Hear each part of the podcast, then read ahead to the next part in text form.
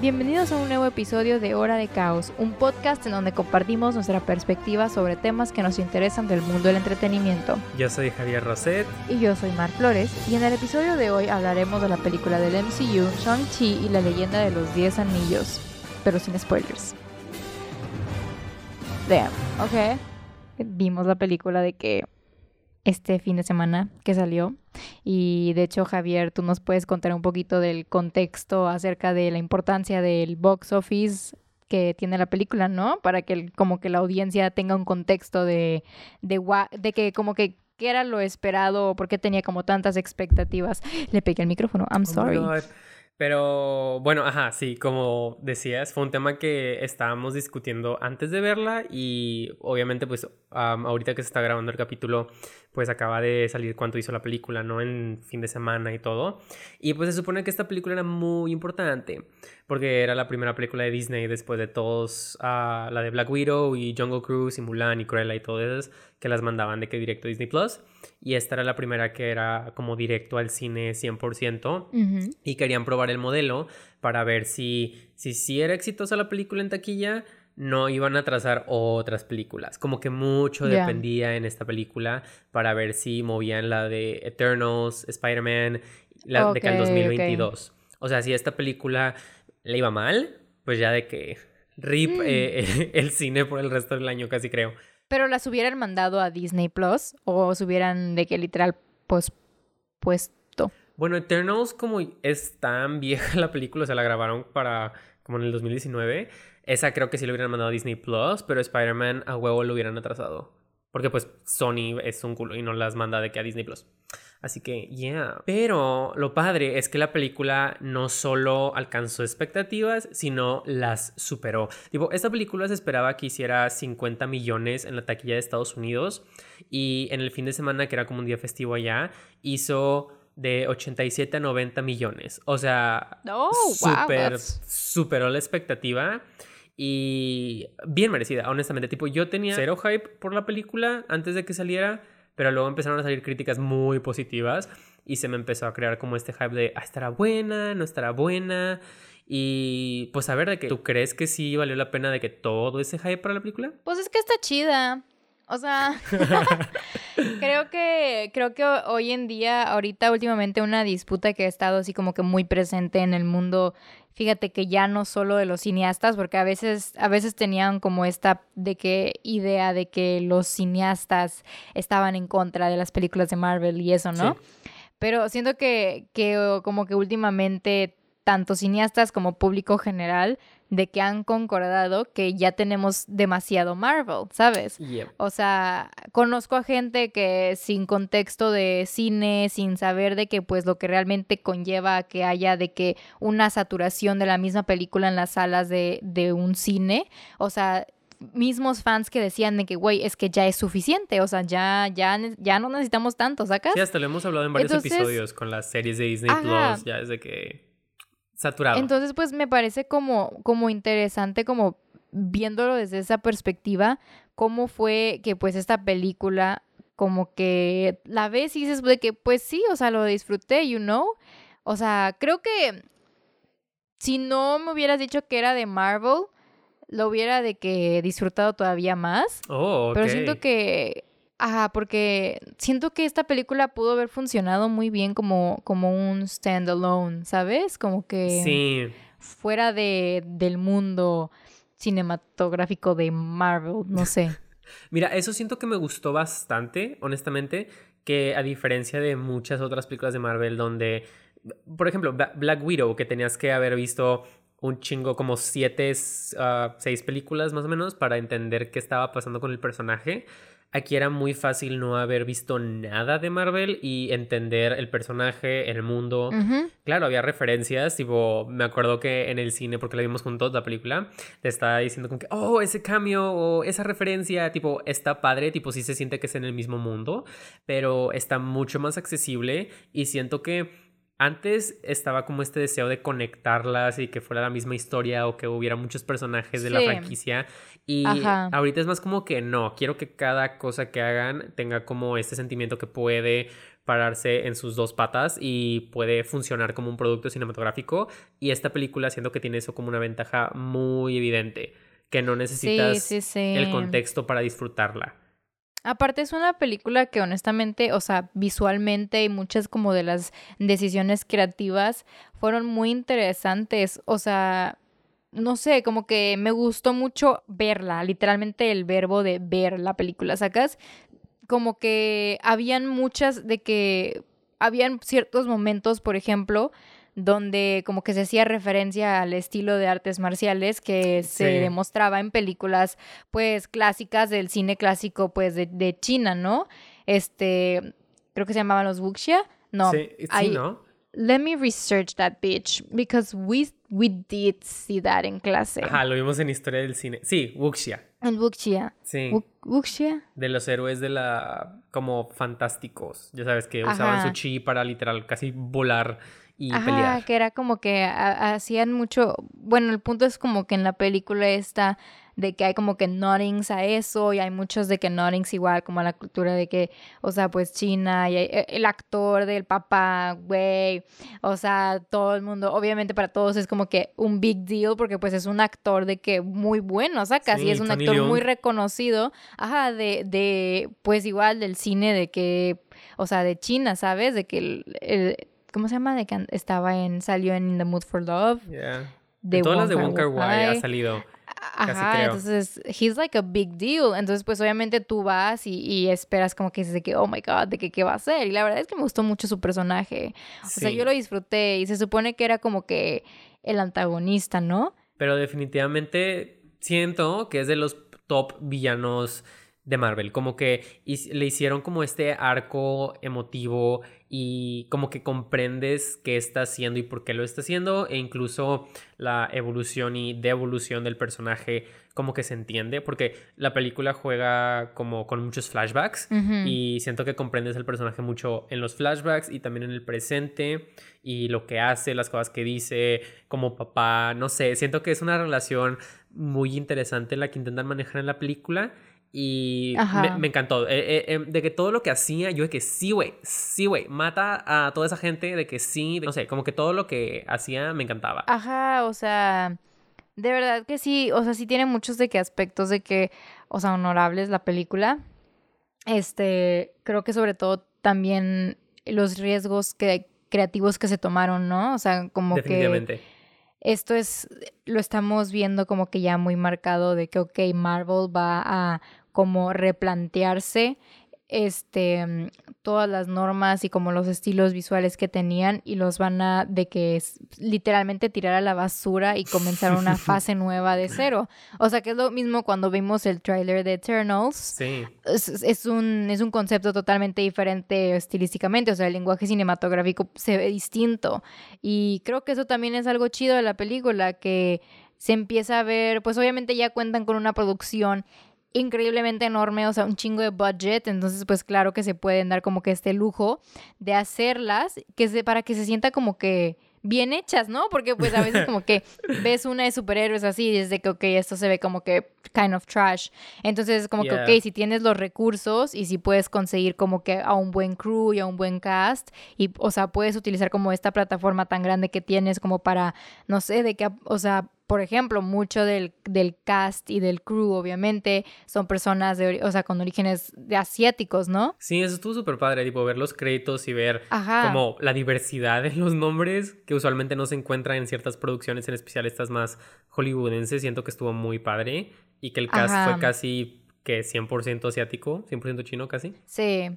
Sí, o sea, porque, ajá, tipo lo que veíamos de que en los credits, ¿no? De que, ah, de que también participó de que, eh, de que 88 Risings y que también participó de que no sé qué cosa y así, y era como que, ok, está chido, que es como que, pues les das como su, o sea, de que la plataforma para como que aventar, o sea, este contenido más diverso y no tanto como el típico que hemos estado de que consumiendo, ¿no? Sí, y, se nota, se nota como la diferencia no solo en la gente que ves en pantalla, sino la gente detrás de cámaras, por, pues como decías, de que ciertos riesgos no solo visuales en el lenguaje cinematográfico, sino en la narrativa, como que siento que es de esas pocas películas de Marvel que tiene escenas, o sea, como de los personajes sentados hablando, teniendo interacciones, como que usualmente son muchos chistes y a veces están padres, pero ahorita por la historia que estaban contando, aprecié que los chistes tuvieron más contenidos como el personaje de Aquafina de Katie,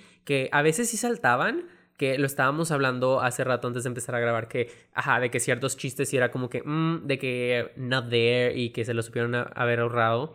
Pero los momentos dramáticos siento que funcionan mucho porque no salen como de la nada, como que saben construirlos entre las relaciones que tienen todos los personajes, que al final del día siento que se sienten bastante sinceras y aprovechan lo más posible con eso, no solo de que el personaje principal de Shang-Chi con su mejor amiga Katie, sino que también con su papá Wen-Wu y su hermana de que Ling, creo que ¿sí, se llamaba así, Ling. No sé qué Xialing, Xial, Ling, ok.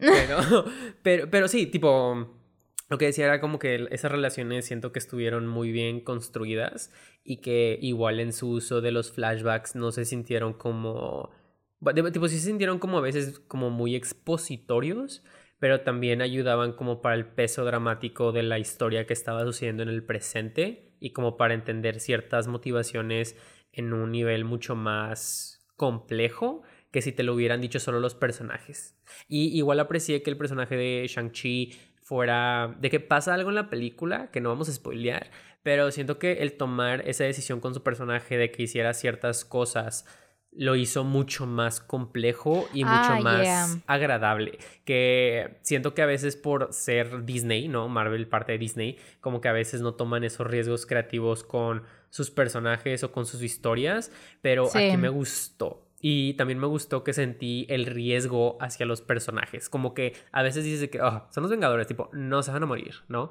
De que no sientes el peligro. Pero aquí hubo varios momentos donde sí fue de que.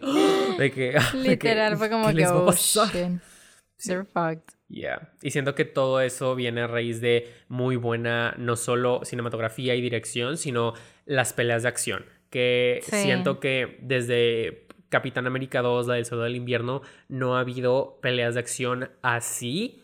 Y está siendo que las super superó y siento que son las mejores escenas de acción que ha tenido de que Marvel ever, en mi opinión. Ajá. Sí, sí estuviera muy buena. La neta, desde, desde la primera de que escena de pelea, sí estaba como que, ah, this shit is good. O sea, sí le metieron de que. ¿La del autobús? No, había, habían otras. Bueno, es que la del autobús fue como que la, la principal, como que, ok, de que como fuerte o más pesada, pero hubo otra antes desde el principio cuando te introducen como que el contexto y al personaje de, del papá y así. O sea oh, que hay una... es, una mini, mini, mini pelea, pero como que te das cuenta como que del poder y como que del ok, de que... He's the real thing, ¿sabes? Sí, ya sé cuál, ya sé cuál.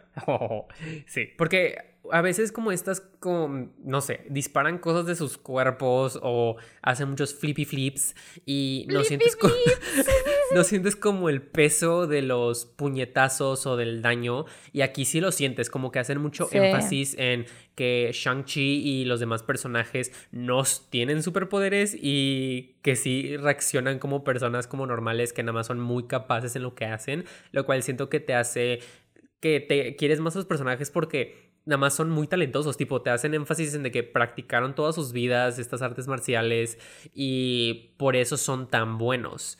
Y aparte que el personaje más que nada tiene un peso de, de la identidad, como que ese es un tema recurrente de la película y no es tanto de, oh, sabe todas las artes marciales y nadie le puede hacer nada porque sí sufre daño y sí lo golpean y sí lo putean, pero también es como ese peso emocional de las peleas que siento que es algo muy inteligente que a veces no hacen, que se supone que todas las peleas tienen que tener un motivante dramático en la narrativa y aquí sí lo hacen. ¿Crees que el runtime a lo mejor pudo haber estado mejor? O sea, en, en términos del pacing y como cierta como elección de como maybe algunas escenas que estaban de más. Tipo, lo que sí, tipo, los flashbacks me gustaron, me, me gustó lo que revelaban, pero hubo varias veces donde sí pensé, ¿cuánto durará la película sin tantos flashbacks? Ajá. Eso, eso sí. es que sí, eran como ese tipo de escenas que dices de que, ok, entiendo que es necesaria para contar la historia, pero al mismo tiempo no la siento necesaria, pero sé que si no estuviera ahí, entonces, tipo, I would need it, ¿sabes? Sí. Tipo, siento que es el caso donde, ajá, tipo, siento que la segunda mitad de la película en parte se siente medio lenta y el, el tercer acto sí lo sentí medio largo. Ya. Pero prefiero sentir que sobran a que decir, ah, siento que le faltan, como que no entendí eso. Interesting, ajá, ese es una interesting point of view. Que ajá, como que nunca hemos hablado de ese aspecto de una película de decir como porque usualmente, ajá, usualmente en un guion o algo así te das cuenta de esos como plot holes y, dices, bueno, la película pudo haber estado mejor si se hubiera de que abordado esto, esto y esto y se hubiera agregado esto, ¿no? Sí. Pero como que nunca nos hemos puesto a hablar de una película donde esté literal tan completa que dices de que, güey, quítale cosas, o sea, literal. De que está muy completa, no entiendo, o sea, literal creo que no había espacio para plot holes en la película. Ajá, tipo, siento que eso va con los riesgos creativos de que, que, estabas mencionando al principio y que se siente muy diferente una película de Marvel, que a veces hay plot holes no solo en la trama y cuál es el conflicto y cómo llegan de punto A a punto B, sino que en, la, en los arcos de los personajes, que a veces siento que faltan. Digamos, en Capitán América, la de Civil War que se muere la Peggy, pero es como una escena y se supone que eso define todas las acciones de la película, pero como que no lo sientes como tal peso emocional, aunque la película te dice, oh, de que tiene este peso emocional, pero no lo sientes. Y aquí muchas cosas que suceden, en especial con ciertas muertes o ciertas acciones controversiales, si lo sientes y los personajes discuten esos momentos con peso y con complejidad y siento que eso hace que no se sienta como que le faltaron esos plot holes, que digas de que, ah, ¿cómo es que ahora hace esto el personaje? O ¿por qué de la nada se mete tal personaje a una pelea cuando no sabe pelear, ¿sabes? Sí, exacto. Ajá, exacto, porque literal cuando, cuando sucedió la primera pelea, que fue como ese típico momento donde el, héroe descubre que, que, es capaz, ¿no? Como de, armarse los golpes y eso. Yo creo que yo estaba viéndola y dije de que, güey, no hay manera de que este vato de que de la nada saque que todo ese de que inner power y de que sabes, así de la nada. Pero después la misma película te calla y te dice de que, güey, hay un razonamiento para esto.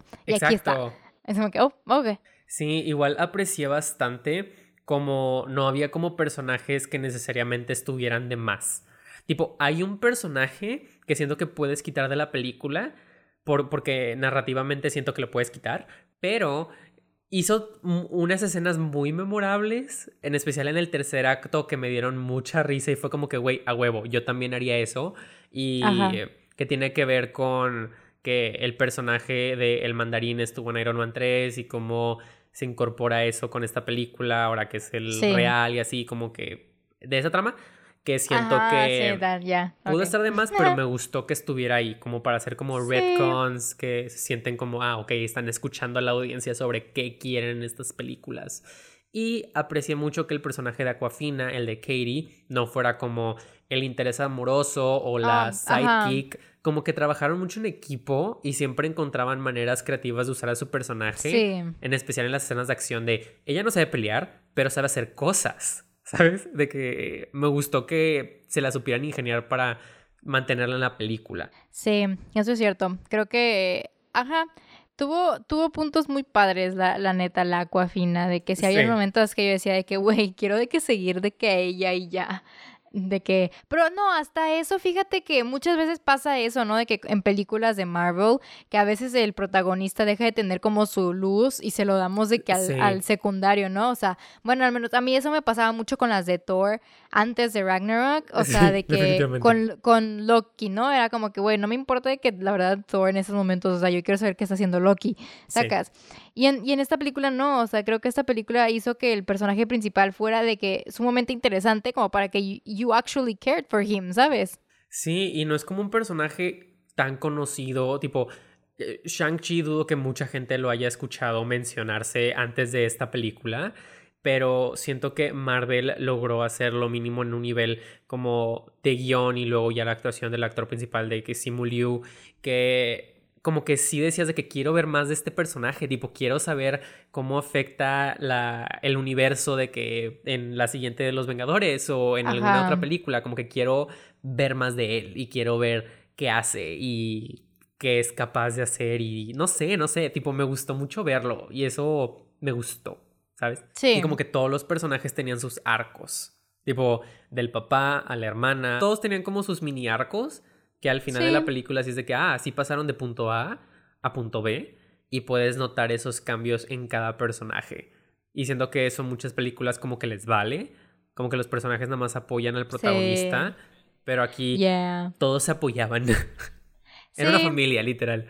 Literal, era una familia. Oh, literal. Uh, y un detalle muy padre, mucha de la película es en mandarín, lo cual dije, wow, Ah, sí, sí, sí, me sí. gustó mucho eso y a veces hacen que por la audiencia los personajes empiezan a hablar inglés. Ajá, y eso es lo más incoherente del mundo, literal. Ajá. Y aquí me gustó el detallito que hablaban mandarín hasta que el personaje de Aquafina, que al principio dice que no sabe muy bien mandarín o no lo habla muy bien, que cuando ella aparece y empieza a hablar inglés, todos los personajes empiezan a hablar inglés, como por ella. Y siento Ajá. que narrativamente es una justificación padre porque, ajá, los personajes vienen de China y es hasta que ella aparece que es de que, ok, vamos a hablar inglés. Lo cual es de que, gracias, guion, por dar como esa excusa para cambiar el idioma. I liked it. Ajá, exacto. Igual otra cosa como que, que tal vez no hemos mencionado lo suficiente es el hecho de esta película solo estaba disponible en, en el cine, ¿no? Que usualmente todas las películas de las que hemos hecho críticas han estado disponibles en línea de una forma u otra. Y esta fue la primera que es 100% en cine que exclusivamente. Y honestamente mejoró la experiencia, tipo bastante. A diferencia de otras películas que hemos visto en la compu, algunas sí las hemos visto en el cine, pero el hecho de que esta es exclusivamente para el cine sí la hizo sentirse especial.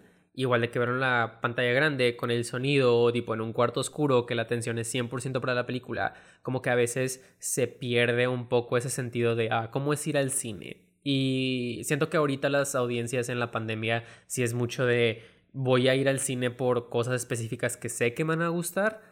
Así que aprecio que esta película sí tenga muy buenas críticas, que en mi opinión sí se merece la película, y que eso incite a la gente a ir al cine otra vez y regresar el hábito. Siento que está muy padre. Sí, o sea, la verdad que sí tienes mucha razón, o sea, en, ese aspecto de que pues y, sí pega diferente como que verla en un cine a verla en, en casa. O sea, por lo mismo de que yo me acuerdo que mientras la estábamos viendo, habían muchos momentos donde decía, aquí es donde yo hubiera sacado mi celular si estuviera en mi casa. But I'm not gonna do it. Y siento que sí, por eso es como muy, o sea, por eso como que decir como que, ah, pero es que si ya vamos a tener todo en línea, o sea, como en, en plataformas de streaming, entonces ¿para qué ir al cine? Yo siento que la verdad, o sea, tipo las películas pues están hechas para verse al final del día, ¿no? De que, pero pues el cine es como que el único lugar donde puedes como que desasociarte de tu realidad y ponerle esta atención y meterte como a este mundo de que diferente para como que realmente como que disfrutarlo. Entonces, pues yo también creo que la película se valoró más por lo mismo de la experiencia de, de finalmente ver una película otra vez así como que en la pantalla grande. Este, y pues nada, me, me gustó. Ok, así que ahora le vamos a dar la crítica, bueno, la calificación. Ah, ¿Cómo la calificaríamos a esta? Pues, güey, obviamente, ¿cuántos anillos? Güey, yo lo está en- estaba está pensando, en el pinche título. obvio. Pero bueno, sí. Ahí está en el pinche título. Bueno, le quieres decir de que No, así decimos hoteles anillos. California. Sí. sí, hay que decir anillos. Ajá. Pero bueno, si estos son 10 anillos, tiene que ser de 10. De 10. Ay, eso está más difícil ratear algo. Ah, está más difícil, it's a challenge. Mm, ¿Tú cuántos anillos les vas a dar? Mira, yo sí le disfruté bastante. Y si es una película que me gustaría volver a ver, lo cual usualmente no digo en Sí, una película que acaba sí, de sí. salir. La verdad que sí. Pero sí, yo le daría como un 9 anillos Oh, de 10 anillos. Eso está alto, Yo- yo- chico. ajá, Eso, es, es vibrar está alto. Sí, me dio cosa decirlo, pero dije no. El corazón quiere lo que quiere. le voy a dar Wow, yo le anillos. daría... Sí, fuck it. Yo le daría 8.5 anillos para no darle el También lo 9. pensé, pero no me gustan los puntos 5, me frustran. Es de que el profe te pone un punto 5 y dices, no, profe, dime el Redondelo. punto 5 extra que me falta. Ajá, redonde para arriba. Sí, lo redondeas. La verdad es que sí. O sea, es que es una película muy buena y sí la volvería a ver. Siento que está muy chida. Me compraría el Funko Pop de Shang-Chi. Ah, sí. Eh, es un Sí buen... yo, el, yo el de la hermana, güey, me encantó la hermana. Hay una escena muy buena con la hermana, güey, que es, wow, increíble. de que, wow. Y esta fue su hora de caos. Esperemos les haya gustado el episodio y se suscriban. Recuerden seguirnos aquí y en todas nuestras redes sociales at hora de caos. Los esperamos la siguiente semana con un episodio especial titulado 8766 horas de caos, un especial de aniversario.